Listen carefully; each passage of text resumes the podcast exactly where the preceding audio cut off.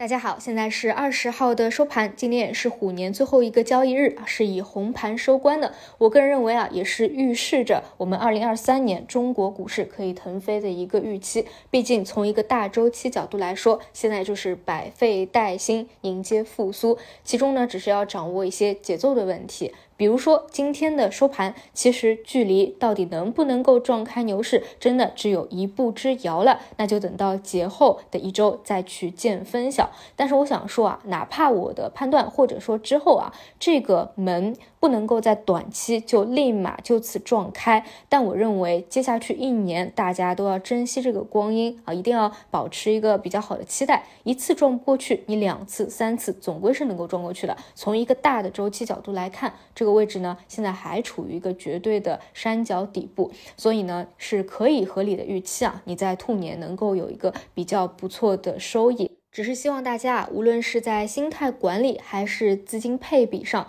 都一定要扎扎实实的一步一个脚印，千万不要因为短期的涨涨跌跌啊过于的情绪化上头的去处理自己的持仓，还是要稳健一些啊。那么关于节后更多的预期，我们就放到假期之中去说吧。相信大家也都无心啊去考虑股市了，毕竟还有十天的一个小长假。那就在这里祝大家阖家团圆，能够过一个开心。的春节，那我们就假期期间再见。